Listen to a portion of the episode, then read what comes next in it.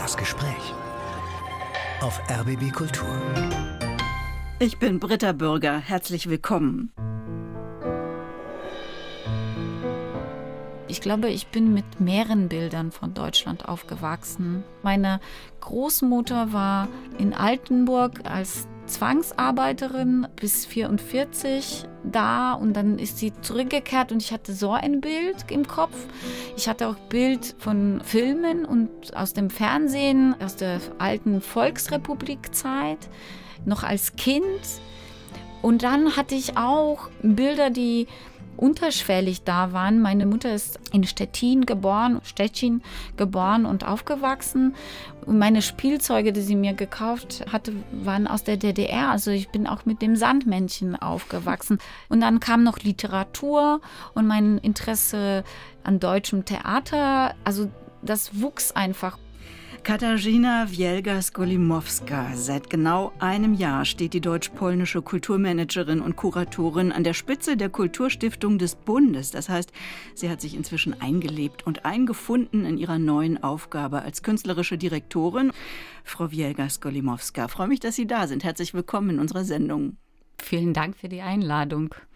Nehmen wir einen ganz normalen Tag. Wie viele Sprachen sprechen Sie allgemein so an einem Tag? Das hängt natürlich von dem Tag ab und von meinem Kalender. Durchschnittlich würde ich sagen zwei, also Deutsch und Polnisch und zusätzlich Englisch und ab und zu seltener Hebräisch. Ist da immer eine Trennschärfe? Also das eine ist der Job, das andere ist privat oder wie kommen die unterschiedlichen Wörter auf Ihre Zunge? Die Trennschärfer gibt es nicht. Ich verstehe mich als Mensch mit Migrationsvordergrund. Deswegen finde ich, diese Sprachen gehören einfach zu meinem Alltag. Natürlich spreche ich nicht so viel Polnisch in meinem Job, aber das ist ähm, auch eine Sprache, die ich ab und zu tatsächlich auch beruflich äh, benutze. Wie erleben Sie sich denn unterschiedlich in den Sprachen? Das ist eine interessante Frage. Ich merke, dass ich manchmal Sachen anders formuliere in unterschiedlichen Sprachen. Also Sie kennen das vielleicht, wenn man bilingual ist und auch die Sprachen unterschiedlich, also von zu Hause unterschiedlich gelernt hat, dann bedeutet das natürlich, dass man auch unterschiedliche Begriffe in unterschiedlichen Sprachen kennt. Ich hatte das zum Beispiel, das ist ein sehr einfaches Beispiel, aber ich habe das mit Fisch und mit äh, Vögeln, äh, die ich zum Beispiel nicht übersetzen kann von einer Sprache in die andere, weil ich die kontextuell vor Ort entweder in Polen oder in UK oder in Deutschland oder auch in Israel gelernt habe und ich weiß manchmal nicht, wie die eigentlich heißen. Und mit welchen Sprachen wächst Ihre Tochter auf? Mit zwei plus Englisch, also Deutsch, Polnisch und Englisch. Also in Berlin, ja, zu Hause Polnisch und in der Schule und im Umfeld Deutsch. Ja. Ja, Katarzyna Wielga-Skolimowska. Ich fasse mal zusammen. Sie hat in Warschau und Berlin Theaterwissenschaften studiert, hat in Tel Aviv, Berlin und Riad gearbeitet. Davon wird sie uns noch erzählen. Jetzt ist Halle an der Saale ihr Arbeitsplatz. Die Kulturstiftung des Bundes hat ihren Sitz dort in einem Neubau auf dem Gelände der Frankischen Stiftung. Wenn Sie da aus dem Fenster gucken, was sehen Sie da? Fränkische Stiftungen und Plattenbauten. Also ein Gegensatz, ne? Fränkische Stiftung ist altes Gemäuer plus ein Neubau, glaube ich. Die Fränkische Stiftungen ist wirklich ein, ein Komplex unter Denkmalschutz. Das sind äh, unglaublich schöne Häuser, die nach der Wende renoviert, also Schritt für Schritt renoviert wurden. Wir sitzen als Kulturstiftung des Bundes in einem Neubau. Das Haus ist zehn Jahre alt und aus dem Fenster sieht man natürlich auch noch äh, Plattenbauten und eine Straße, die nach Halle Neustadt führt. Und das ist wirklich, finde ich, ein Symbolbild für Halle. Diese Gegensätze? Diese Gegensätze, diese unterschiedlichen Schichten der Geschichte, dieses Verbobene. Ich finde das auch sehr äh, wichtig für die Stiftung, für die Geschichte der Stiftung, weil wir auch ganz am Anfang der 2002, als die Stiftung gegründet wurde, auch ein sehr großes Projekt, äh, das sich eigentlich von Halle inspiriert ließ, über schrumpfende Städte ähm, gemacht. Und also man merkt schon, dass wir als Stiftung da verwurzelt sind. Die Kulturstiftung des Bundes ist eine der größten staatlich finanzierten Kulturstiftungen Europas. Sie bekommt von der Kulturstaatsministerin rund 40 Millionen Euro und verteilt das auf Projektförderung, aber eben auch auf Programme, alle künstlerischen Sparten sind dabei. Und sie fördert kulturelle Leuchttürme wie das Theatertreffen, die Berlin Biennale, den World Cinema Fund, um jetzt nur ein paar zu nennen. Bei der Gründung wurde der Austausch mit Osteuropa ja als besonderes Anliegen formuliert. Ist dieser Austausch in den letzten Jahren noch wichtiger geworden? Ich glaube, dass wir jetzt uns in einer Situation befinden, wo ich eigentlich eine Art von Zirkel sehe. Also, dass wir uns im Grunde, also nicht nur als Stiftung, sondern generell als Gesellschaft, eigentlich, wenn man sich die Themen der Stiftung ganz am Anfang anschaut, das waren genau die schrumpfenden Städte. Das heißt, Ostdeutschland war ein großes Thema für die Stiftung von Anfang an. Dann hatten wir eine, einen Schwerpunkt äh, mit der Osterweiterung Europas, wie Sie das gerade erwähnt haben, auf Mittel- und Osteuropa.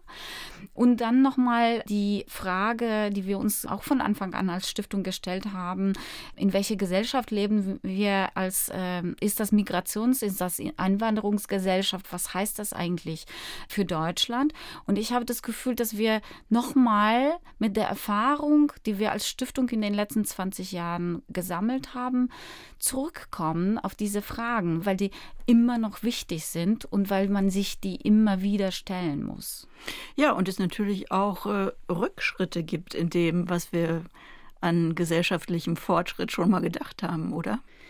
Ich würde das jetzt nicht als Rückschritt bezeichnen, sondern das ist ein iterativer Prozess. Ich glaube, man muss sich immer wieder die Fragen stellen, sprechen wir von derselben Sache, verstehen wir das Gleiche unter den Begriffen, die wir benutzen, ist der Konsens, den wir haben, wo ist denn die Basis für, für diesen Konsens? Gibt es die noch? Und ich glaube, es ist ja auch normaler demokratischer Prozess.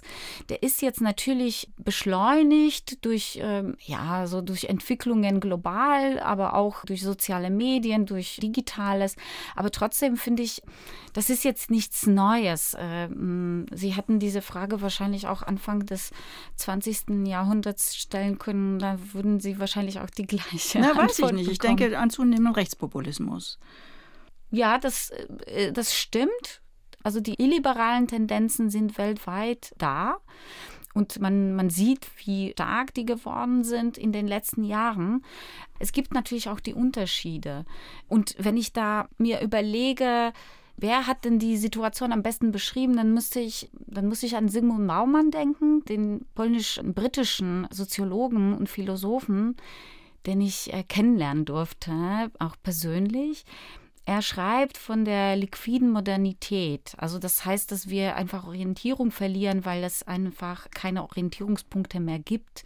Weil die Gesellschaft, äh, das ist jetzt nicht die moderne, also das wäre sozusagen in die Richtung ihrer These, dass dieses Iterative bedeutet ja nicht, dass man am gleichen Punkt ist, sondern dass man sich die gleichen Fragen stellt, einfach obwohl es äh, schon ein, eine Entwicklung gegeben hat. Ja.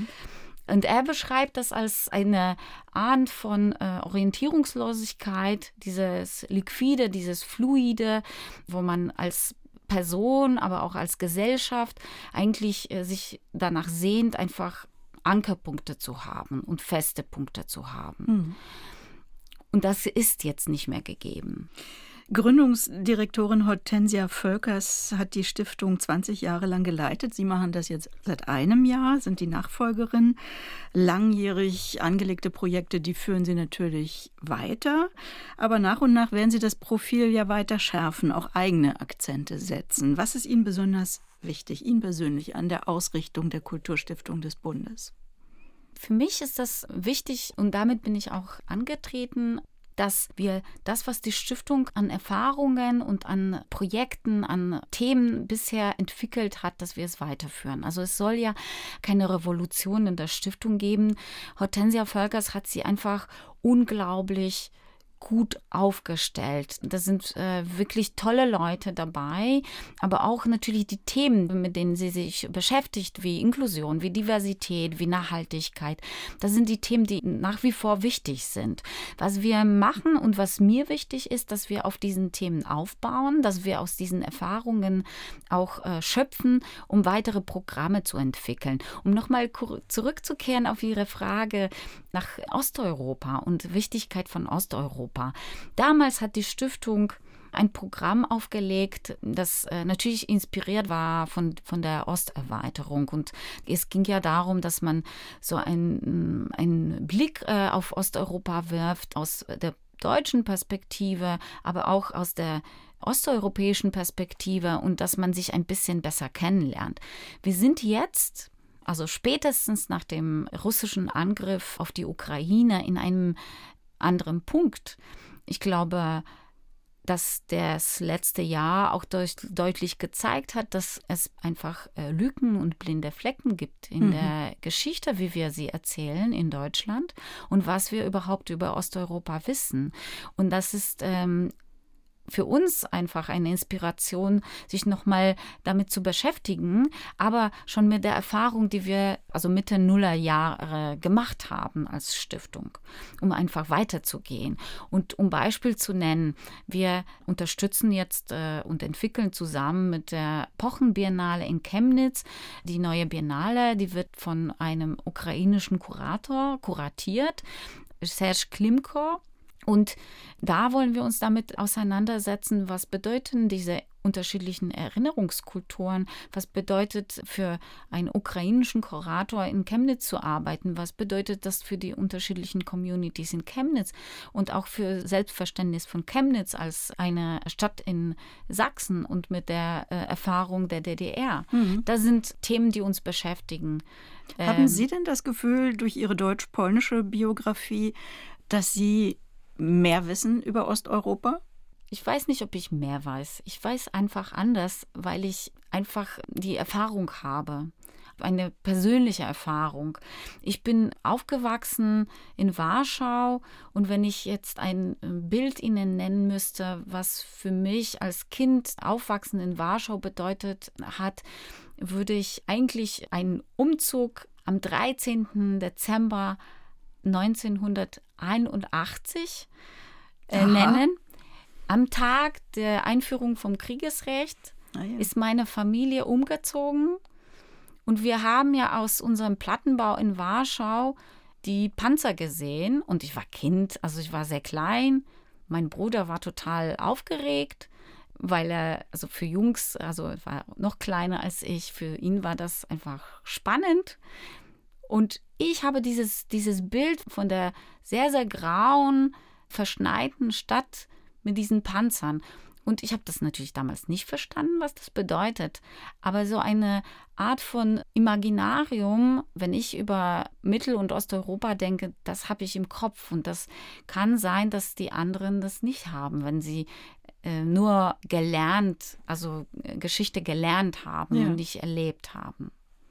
Sie haben sich ein schönes Musikkonzept für unsere Sendung überlegt und ich bin gespannt, was Sie mit diesen Stücken jeweils verbinden. Äh, vielleicht fangen wir an. Wir hören nachher auch noch was Polnisches. Wir reden aber auch noch über Polen weiter. Darum denke ich, hören wir das vielleicht lieber später und fangen an mit Miriam Makeba, einem Liebeslied, das sie auf Hebräisch singt. Ich finde, das ist eine der schönsten oder vielleicht sogar die schönste Interpretation von diesem Liebeslied, die ich kenne.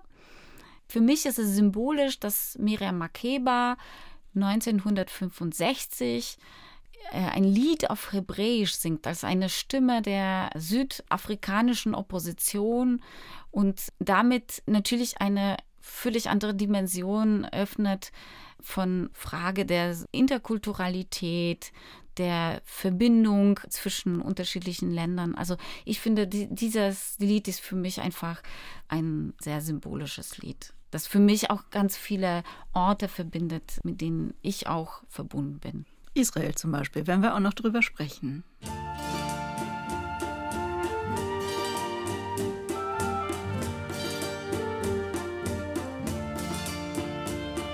ערב של שושנים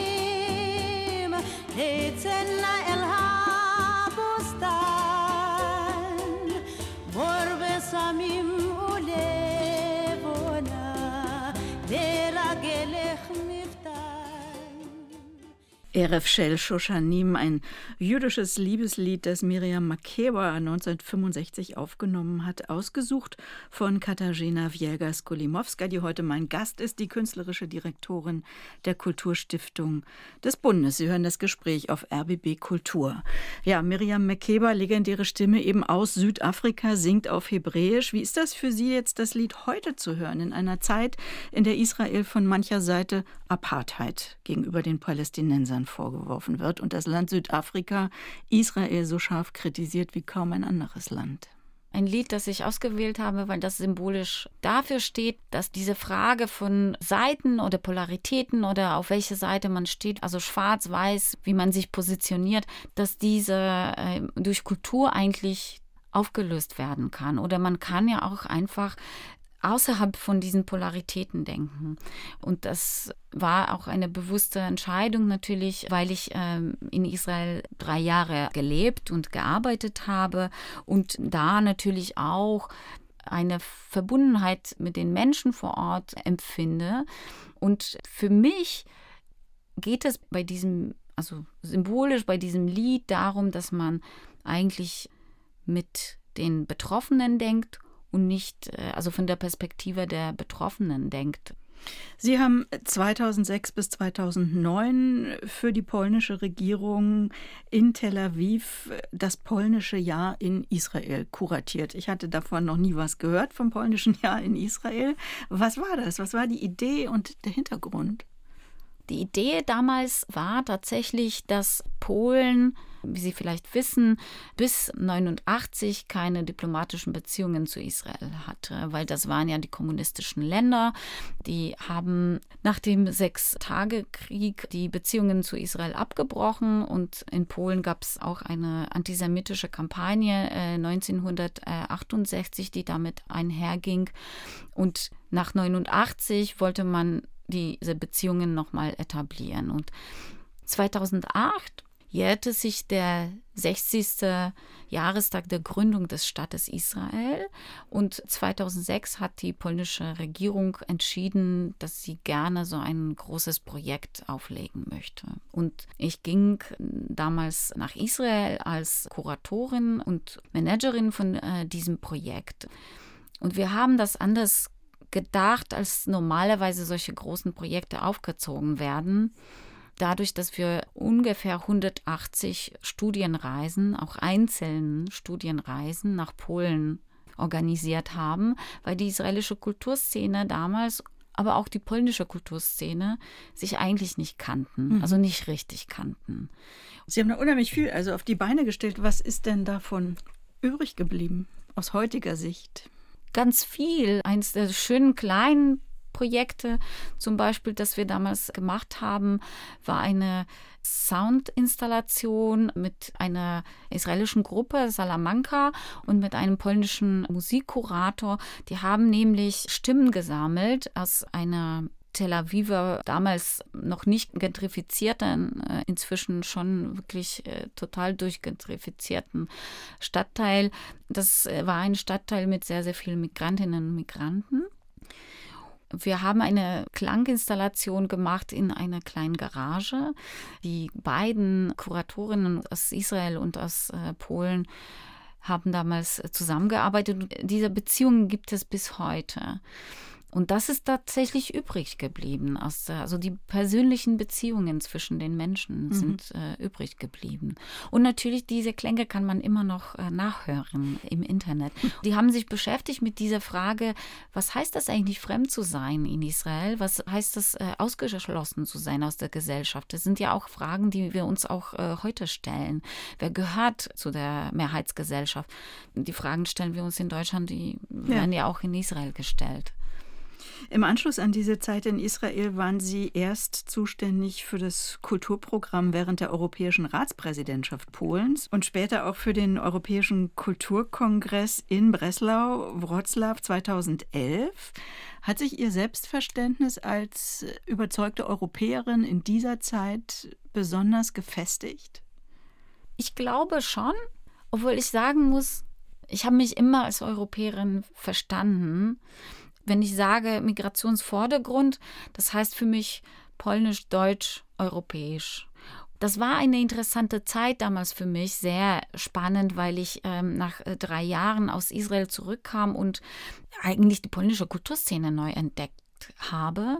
Und äh, ein Teil von diesem Programm, weil das war wirklich in zehn Städten in Polen, nicht nur in Wrocław, sondern auch zum Beispiel in, in Białystok, wo, wo ich eigentlich die osteuropäische Szene auch nochmal anders entdecken konnte, weil da gab es Programme auch mit der Ukraine, mit Belarus, Georgien, die wir damals initiiert haben. Und das war für mich eine Rückkehr nach Europa. Hm. Und Netzwerkerin eigentlich von Anfang an. Ne? Sind Sie, dieses Netz wird immer größer, wie so ein Oktopus, stelle ich sie mir vor, der wirklich Arme in alle Richtungen hat oder in viele Richtungen auf jeden Fall. Das ist ein schönes Bild.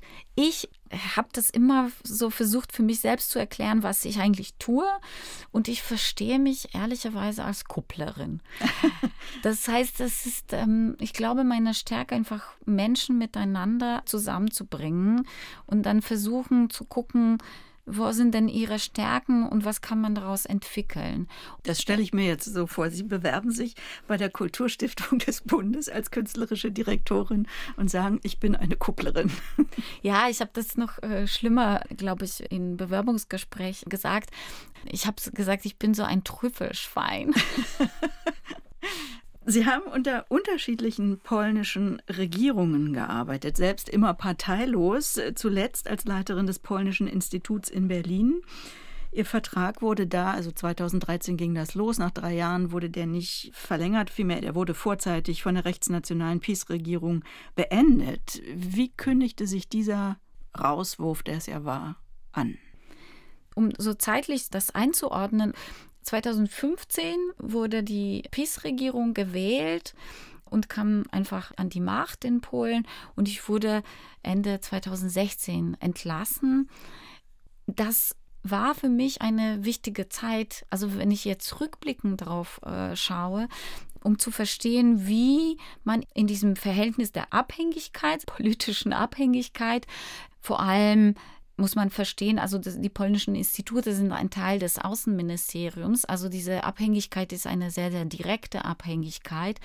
Wie man eigene Unabhängigkeit als Leiterin auch mit der Verantwortung für die Freiheit von Künstlerinnen und Künstlern und des künstlerischen Ausdrucks, wie man das gewährleisten kann und wo ist denn die Grenze, wo es einfach nicht mehr geht und was für was für politischer Druck entsteht, wie man dem zumindest über eine gewisse Zeit, also ich habe das ähm, fast zehn, elf Monate geschafft, wie man dem ein bisschen entweichen kann und wo es dann weiter nicht, also nicht mehr weitergehen kann. Wie zeigte sich denn dieser Druck? Dieser Druck zeigt sich durch Nachfragen zu Inhalten von Projekten, ganz konkret äh, auch zu sexuellen Orientierung von Künstlerinnen und Künstlern, zur politischen Einstellungen von Künstlerinnen und Künstlern, die man einlädt. Und das sind äh, natürlich einfach Fragen, die ich nicht beantworten wollte, weil das ja auch, finde ich, nicht Aufgabe der äh, Leitung hm. von einer Institution ist, solche Fragen zu stellen. Das heißt ja nicht, dass ich auch keine Verantwortung für die Haltung von den Menschen, die ich einlade, äh, hatte. Aber ich muss Ihnen auch ein Beispiel nennen, weil das, ich glaube, das zeigt sich auch ganz deutlich, was eine liberale und auch nationale Vorstellung von Kultur sein kann. Ich habe eine Ausstellung über schlesisches Design gemacht. Mir wurde dann unterstellt, dass ich äh, schlesische Unabhängigkeit äh, unterstütze. Äh, und äh, ja, sie, sie lachen, das ist, äh, ich habe auch gelacht. Man kann dann einfach nicht anders reagieren. Man muss einfach lachen, weil das eine Absurdität äh, ja. ist. Auf der anderen Seite es ist es ja eine Logik von illiberalen, rechtsnationalen Parteien, Parteien, die wirklich auch einfach eigene Agenda haben und unter nationalen Kultur einfach was anderes verstehen. Also das Konzept des Nationalen ist für sie sehr ein äh, sehr, sehr geschlossenes. Was hat denn diese Erfahrung aber jetzt des Rauswurfs mit Ihnen gemacht oder was haben Sie daraus gelernt? Ich habe tatsächlich daraus gelernt, was eigentlich Resilienz bedeutet, also meine persönliche Resilienz, aber auch in meiner Widerstandsfähigkeit. Äh, ja, auch in meiner Rolle als Leitung. Und ich habe auch ganz viel, glaube ich, gelernt, wo man diese Grauzonen bespielen kann. Und natürlich auch, was heißt eigentlich unter so, solchen politischen Druck zu stehen. Es hat Ihre Alarmglocken in Sachen Rechtspopulismus sicher noch mal stärker sensibilisiert, zu beobachten, wie Rechtspopulisten systematisch die Kultur angreifen. Das zeigt sich ja in allen möglichen Ländern, also von Ungarn bis Brasilien. Man ahnt, was Donald Trump in den USA vorhat. Was sagt Ihr Frühwarnsystem mit Blick auf Deutschland? Ich beobachte die Szene jetzt sehr, sehr eng. Mein Büro ist im Grunde in der Deutschen Bahn, äh, im Bordbistro, weil ich wirklich von Bernburg über Wuppertal, Düsseldorf, Dortmund, äh, Frankfurt, Frankfurt oder Chemnitz, also ich reise wirklich sehr, sehr viel, um, um die Kulturinstitutionen in Deutschland zu hören, besser kennenzulernen, verstehen, was sind denn die Bedarfe und was sind die Themen, die sie beschäftigen. Und natürlich aus dieser Perspektive kann ich sagen, dass es eine Verunsicherung, die eigentlich jetzt fast eine, also mehr als Verunsicherung, als eine Angst oder eine Art von Besorgnis gibt. Was bedeutet, dass wenn die Kommunen bei den nächsten Wahlen bei Länderwahlen. Was bedeutet das, wenn die Rechtspopulisten oder Rechtsnationalen mehr Einfluss haben? Und was bedeutet das natürlich für die Programme? Ich möchte hier vielleicht noch eine Sache sagen, das mir wichtig ist. Das beobachtet man anhand von den Beispielen, die Sie gerade genannt haben.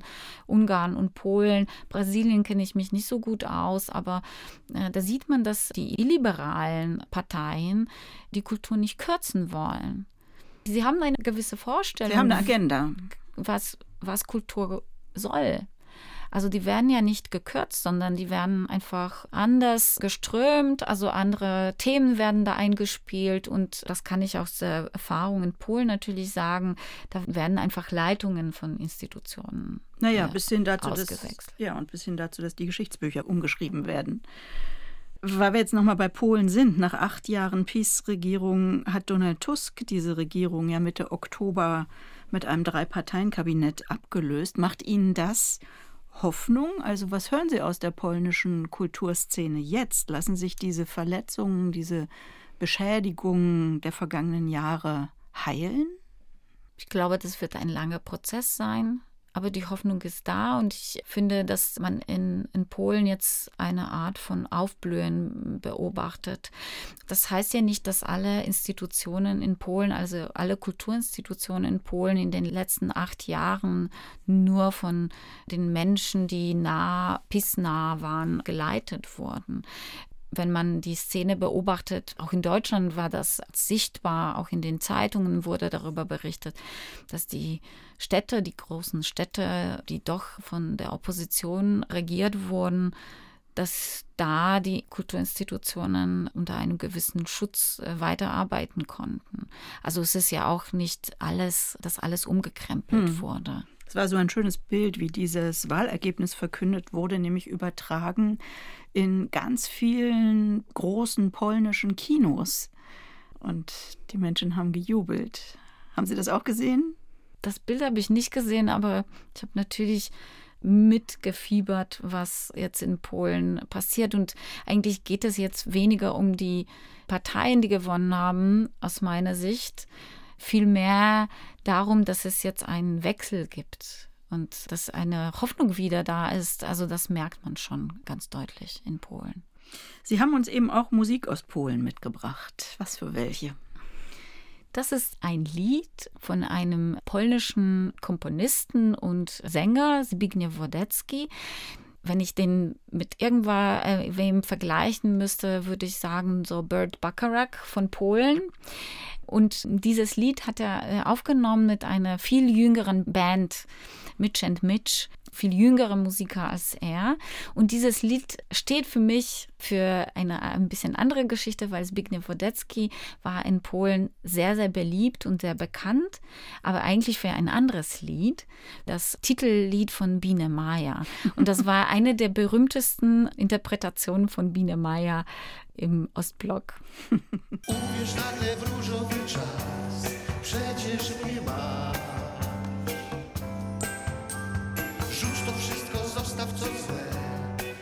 lepiej już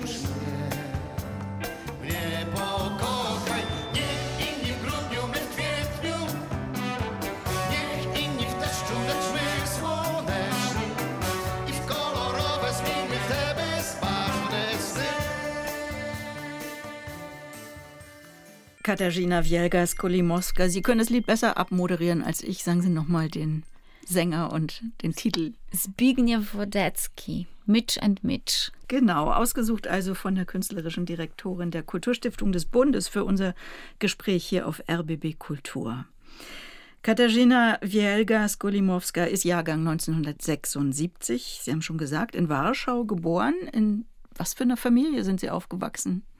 Eine ganz normalen polnischen Familie mit einer Mutter, die als Lehrerin tätig war und als Mathelehrerin, was äh, für mich immer schwierig war, weil sie auch ganz, ganz viel arbeiten musste als Lehrerin. Und dadurch hatte ich auch ganz viel Zeit zu Hause und konnte sehr, sehr viel lesen. Ich habe diese Zeit einfach fürs Lesen genutzt. Nicht um Mathe zu üben. Nein. Mit 15 konnten sie ihre erste Auslandsreise machen, 1991 im Rahmen eines Schüleraustauschs, ausgerechnet in den Schwarzwald. Hatten Sie damals schon Deutschunterricht? Ja. Ich habe mich auf das Gymnasium beworben und äh, ich wollte eigentlich Französisch lernen. Aber dadurch, dass ich glaube, mein Jahrgang so ein Boom-Jahrgang äh, ist, 76, ganz, ganz viele Kinder wurden unsere Klassen aufgeteilt und ich wurde ja zugeteilt zu einer Klasse mit Deutsch als erste Fremdsprache. Das heißt, ich hatte wirklich Intensivunterricht. Eine tolle Lehrerin, die uns wirklich sehr, sehr unterstützt hat. Und das war für mich 91. Stellen Sie sich vor, graue Stadt Warschau, kurz nach der Wende, meine Schule war sehr involviert, also meine, mein Gymnasium war sehr involviert. Wir hatten ganz viele oppositionelle Kinder äh, an der Schule. Das waren natürlich ein bisschen ältere Jahrgänge als meine. Und aber dann wir aus dieser großen Stadt landeten in Denzlingen, mitten im Schwarzwald. Also ich hatte überhaupt keine Vorstellung gehabt, wie das sein wird. In Denzlingen wurde auch die Schwarzwaldklinik gedreht. Mhm.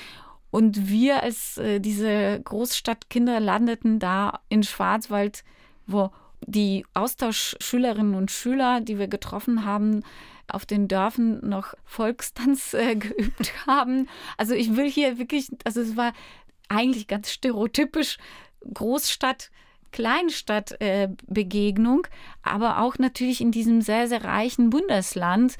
Ich kann mich wirklich sehr, sehr gut erinnern, wie wir zum Beispiel äh, so einen Musikraum in dieser Schule besucht haben, wo es eigentlich alle Instrumente der Welt gab, an, an denen man spielen konnte. Und das war natürlich äh, für uns äh, eine prägende Erfahrung. Und ich habe tatsächlich noch mit zwei von den Schülerinnen Kontakt und äh, wir ja, ja. tauschen uns ganz oft aus. Mhm. Passten diese Eindrücke, diese Erfahrungen denn zu dem Bild von Deutschland, mit dem Sie aufgewachsen waren? Ich muss jetzt überlegen, wirklich mit welchem Bild von Deutschland ich aufgewachsen bin. Ich glaube, ich bin mit mehreren Bildern von Deutschland aufgewachsen, weil ich das aus der Familiengeschichte, so meine Großmutter war in Altenburg als Zwangsarbeiterin bis 44 da und dann ist sie zurückgekehrt und ich hatte so ein Bild im Kopf. Ich hatte auch Bild von Filmen und aus dem Fernsehen, aus der alten Volksrepublikzeit, noch als Kind. Und dann hatte ich auch Bilder, die irgendwie so ein bisschen unterschwellig da waren. Meine Mutter ist ähm, in Stettin geboren, Stettin geboren und aufgewachsen. Und meine Spielzeuge, die sie mir gekauft hatte, waren aus der DDR. Also ich bin auch mit dem Sandmännchen aufgewachsen. Also es ist wirklich sehr komplex. Mhm. Und dann kam noch Literatur und mein Interesse an deutschem Theater. Also das wuchs einfach. Und ich habe damals 91 ehrlicherweise ganz viele Bilder im Kopf. Mhm. Sie haben dann in Warschau, erst in Warschau, später äh, Ende der 90er Jahre an der FU in Berlin Theaterwissenschaften studiert. Wie wurde denn Ihr Interesse für Theater geweckt? Eigentlich mit einem Schauspieler-Crush. Das war eine Geschichte. Ich habe einen Film gesehen im, im polnischen Fernsehen. Das ist eigentlich auch interessant, weil es ging ja da äh, in diesem Film um Schüleraustausch oder in Studentenaustausch zwischen Kuba und der Volksrepublik. Und in diesem Film hat äh, ein Schauspieler gespielt und ich dachte, oh, das ist jetzt, ich würde gerne den auf der Bühne sehen, mhm. also live. Und so landete ich tatsächlich Teenager, so 14, 15, in einem der progressivsten damals polnischen Theatern in Warschau, Theaterstudio, geleitet von Jerzy Grzegorzewski. Das war ein polnischer Bühnenbildner und Regisseur, der eigentlich so wirklich Regietheater gemacht hat. Also so äh, sehr experimentell. Das waren keine normalen Inszenierungen. Normal in dem Sinne Textaufführungen, sondern er hatte eine sehr prägnante Bildsprache, also Bühnensprache. Mhm. So war der Anfang bei mir. In Berlin war in dieser Zeit natürlich auch äh, im Theaterbereich, als Sie hergekommen sind, extrem viel im Umbruch und im Aufbruch. Wie haben Sie das erlebt? Ich habe eigentlich das erste Mal Kastorf in Polen gesehen bei einer Inszenierung. Also er hat damals äh, des Teufels General gezeigt in Polen und dann dachte ich, das ist jetzt wirklich spannend. Das ist eine andere Theatersprache als die, die ich damals noch aus Polen kannte. Die Zeit Ende 90er in Berlin, das war die Zeit, wo Berliner Ensemble mit Peimann, Schaubühne mit Ostermeier, damals noch in Triumvirat mit äh, Sascha Walz auch und dann Lilienthal mit Hau und Kastorf natürlich mit der Volksbühne. Einfach, das war eine sehr, sehr lebendige, sehr diverse Theater. Sprache, die gesprochen wurde auf allen Bühnen. Und äh, das war für mich eine sehr, sehr wichtige Zeit. Und wir haben damals bei Erika Fischer-Lichte, der Professorin an der Freien Universität, sehr viel über postdramatisches Theater gelernt. Und bis heute glaube ich, ich bin so ein bisschen Volksbühne sozialisiert, muss ich sagen. Natürlich jetzt inzwischen bin ich jetzt keine Theaterwissenschaftlerin mehr, sondern ein Allrounder. Hm. Und ich suche einfach, wo ich kann, als Trüffelschwein. Nach dem Rauswurf aus dem polnischen Institut, darüber haben wir gesprochen, hat sich Katarzyna Wielga-Skolimowska bei der Bundeszentrale für politische Bildung auch mit den deutsch-polnischen Beziehungen beschäftigt. Dann ist sie zum Goethe-Institut gewechselt und damit im saudi-arabischen Riyadh gelandet. Darüber reden wir gleich noch weiter, aber hinführen könnte uns eine Musik, die Sie mitgebracht haben, von der Sängerin Etab. Das ist für mich eine Entdeckung. Wenn Sie mich fragen, was hat mich überrascht in Saudi-Arabien, ich kam nach Saudi-Arabien und eine der Begegnungen, die ich hatte, war mit einer jungen Wissenschaftlerin und Kuratorin und Künstlerin, Tara Al-Dugair, die sich mit der Frage von Frauenmusik in Saudi-Arabien beschäftigt hat. Und ich dachte damals, also was für Frauenmusik in Saudi-Arabien? Also worüber spricht sie denn? Sie hat ein Projekt aufgesetzt und sie hat mir einfach Etab auch vorgestellt. Etab, schwarze saudi-arabische Künstlerin, die angefangen hat, wie ganz typisch damals, auf Hochzeiten zu spielen und zu singen. Sie wurde einfach eine der bekanntesten Künstlerinnen Saudi-Arabiens in diesem Bereich. Die ist 78 nach Ägypten mit ihrem ägyptischen Mann ausgewandert aus Saudi-Arabien. Aber sie hat immer in diesem Dialekt, saudi-arabischen Dialekt gesungen. Und das fand ich wirklich faszinierend. Eine, würde man heute sagen, POC, BPOC-Frau, die singt in so einer geschlossenen, äh, sehr von Religion geprägten Gesellschaft und einfach Karriere macht mit Singen.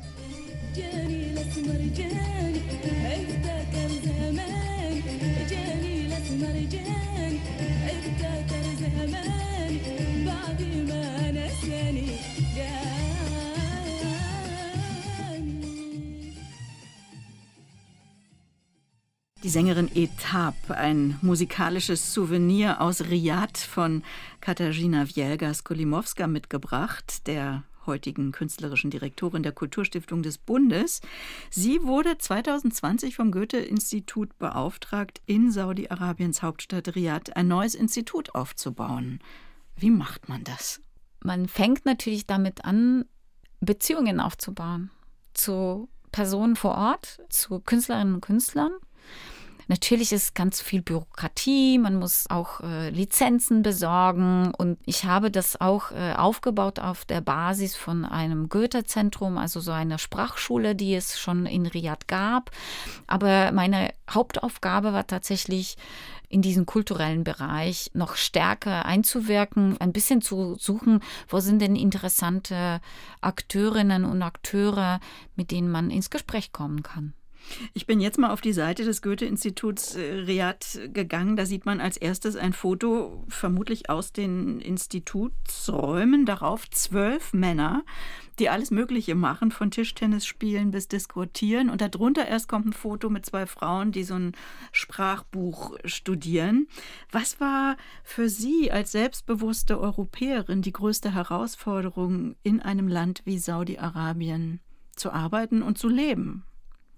Eigentlich die größte Herausforderung war, umzudenken diese Stereotypen beiseite zu stellen. Und das, was Sie auf diesen Bildern sehen, ist nicht die Wahrheit. Die Wahrheit ist wahrscheinlich, dass die Frauen keine Fotos machen wollen, aber die sind sehr, sehr präsent. Das ist eine patriarchale Gesellschaft, wo man eigentlich sagen kann, Polen ist auch eine patriarchale Gesellschaft, in der Frauen extrem stark sind. Ich hatte jetzt gelesen, dass also ein Jahr bevor Sie dahin gegangen sind, erst wurde die männliche Vormundschaft abgeschafft in Saudi-Arabien. Das heißt, es muss ja auch eine Zeit gewesen sein, in der die Frauen dann wirklich loslegen konnten. Ja, und die haben losgelegt in einem Tempo, das man sich nicht vorstellen kann. Die sind auch besser ausgebildet. Sie sprechen Sprachen, also Fremdsprachen. Sie reisen auch ganz viel. Und diese Selbstständigkeit bildet sich einfach auch im Leben ab. Also es ist keine Demokratie, Saudi-Arabien. Und es gibt zum Beispiel bei Ministerien in Saudi-Arabien inzwischen Frauenquote und äh, das sind 50-50 Leitungen von Abteilungen. Mhm. Also stellen Sie sich das vor. Mhm. Das sage ich nicht, um das schön zu reden, was da, aber diese Seite von Saudi-Arabien gibt es auch und äh, die habe ich auch erst vor Ort sehen können. Saudi-Arabien, Israel, Polen, Deutschland, das Interesse für den internationalen Kulturaustausch, das ist eine klare Weichenstellung in ihrem Leben. Dazu gehören aber auch viele Konflikte. Wir haben das bei der letzten Dokumente erlebt. Da gab es Antisemitismusvorwürfe gegen die Kuratoren der Künstlergruppe Ruan Grupa aus Indonesien. Das hat die Dokumente in eine tiefe Krise gestürzt. Und seitdem reißen die Debatten nicht ab über Antisemitismus, über die Israel-Boykott-Bewegung BDS, jetzt zuletzt über die Haltung zu Israel nach dem Angriff der palästinensischen Terrororganisation Hamas am 7. Oktober. Wie stark betreffen all diese Debatten auch Ihre Arbeit? Und ich komme jetzt darauf zurück in der Kulturstiftung des Bundes. Natürlich betreffen die uns als Kulturstiftung des Bundes. Wir sind ein Teil der Kulturlandschaft in Deutschland und ich glaube, das, was wir lernen, dass wir als Institution lernen, aber auch die anderen Institutionen, Kulturinstitutionen in Deutschland lernen, ist, dass man einfach Zeit braucht, um genau hinzuschauen, hinzugucken, reinzuhören, sich mit den Themen auseinandersetzen, außerhalb der Oberfläche zu bleiben. Und so eine Art von Positionierung ich würde Positionierung von Haltung trennen. Weil die Haltung zeigt sich durch die Programme, die zeigt sich durch das, was eine Institution macht. Und ich sage das auch für die Stiftung. Das, was wir machen, das ist unsere Haltung. Und Positionierungen und Bekenntnisse, manchmal auch Lippenbekenntnisse, finde ich, schließen einfach die Möglichkeit, äh, miteinander zu sprechen. Und ich glaube, nach dem 7. Oktober, aber auch nach dem Angriff äh, Russlands auf die Ukraine, wir brauchen mehr Gespräche und nicht weniger.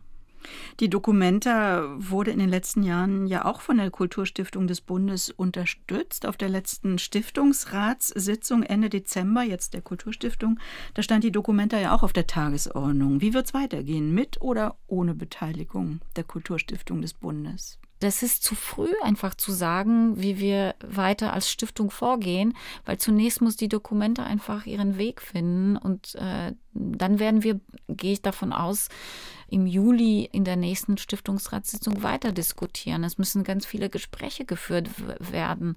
Es gibt die Gesellschafter, es gibt äh, den Bund, es gibt die Kulturstiftung des Bundes. Es ist unser Leuchtturm für 20 Jahre gewesen und wir sind der Dokumenta verbunden und wir schauen jetzt, äh, wie sich, äh, wie sich die Situation entwickelt, ähm, wie dieser Prozess auch weitergeht. Sie selbst haben sich gegen jede Form von Boykott im Kulturbereich ausgesprochen, speziell auch gegen den Boykott Israels. Der Bundestag hat BDS 2019 als antisemitisch eingestuft. Dagegen gab es auch von Kulturschaffenden Protest. Wie gehen Sie jetzt damit als Kulturstiftung des Bundes um? Also wird jetzt bei jedem Förderantrag überprüft, ob die Person, die den Antrag stellt, mal eine BDS-Petition unterschrieben hat? Ich glaube nicht, dass das gewollt ist. Ich gehe nicht davon aus, dass so eine Konsequenz vorgesehen war. Was finde ich wichtig ist, zu sagen, Veranstaltungen, die BDS erfordern, die haben ja keinen Platz in Deutschland an deutschen Institutionen. Unterschrift, wie Sie jetzt äh, gesehen haben, von zum Beispiel Sharon Dodua Auto, wo sie sagt, ich habe ja meine Meinung geändert. Ich habe 2015 eine Petition unterschrieben, die BDS nah war, aber ich sehe das jetzt heute anders. Ich glaube, diesen Raum für die Gespräche müssen wir lassen und äh, wir sollen wirklich, also das, was ich, ich muss mich nochmal wiederholen, also Kultur ist nicht schwarz und weiß. Das soll ja dieser Raum sein, um die Gespräche zu führen. Und ich finde, deswegen sollen wir auch da diese Gespräche ermöglichen. Und es geht ja nicht nur um BDS, sondern zunehmend um jede Form von Antisemitismus. Ist das äh, mit eines der wichtigsten Themen auf der Agenda der Kulturstiftung des Bundes? Antisemitismus, finde ich, ist ein Thema für die Gesellschaft. Das ist für uns alle. Die Stiftung hat tatsächlich in ihrem Auftrag auch Erinnerungskultur zu fördern. Und wir machen das seit über 20 Jahren. Und wir haben immer wieder Projekte aufgelegt und ganz viele Projekte natürlich auch mit jüdischen, israelischen Künstlerinnen und Künstlern gefördert. Das ist für uns ein Teil von unserer normalen Arbeit als Kulturstiftung des Bundes. Katharina Wielga-Skolimowska, Sie haben unsere Erinnerungen heute auch auf die Sprünge geholfen mit vielen historischen Erzählungen, aber auch vielen Details aus Ihrem Leben. Dafür danke ich sehr. Danke für die Musik, die Sie mitgebracht haben, auch für Ihre Zeit. Eine Musik können wir noch spielen. Damon Albarn ist dabei, der Sänger von Blur. Aber vor allem, also er ist nicht dabei als Sänger, sondern er ist äh, dabei als Produzent äh, von einer Künstlerin aus Mali, Fatoumata Diawara. Er arbeitet schon seit sehr, sehr vielen Jahren mit Künstlerinnen und Künstlern aus dem afrikanischen Kontinent und vor allem aus Mali. Eine schöne Kooperation zwischen einem britischen Künstler und einer malischen Künstlerin. Katarzyna Wielgas-Golimowska, vielen Dank. Ich bin Britta Bürger und wünsche Ihnen natürlich, aber auch allen Hörerinnen und Hörern ein gutes neues Jahr. Und vielleicht sollten wir zusammen noch mehr Adjektive finden zum Schluss. Heute ist Neujahr. Ein gutes neues Jahr. Szczęśliwego Nowego Roku. Ein friedliches. Ein friedliches und ein glückliches neues Jahr.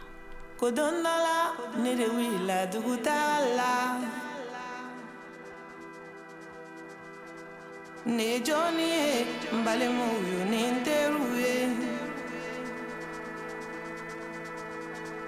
nejo nie nsinyima uyo ninsinyuye ukomwako bebo mi nedekuma maliba.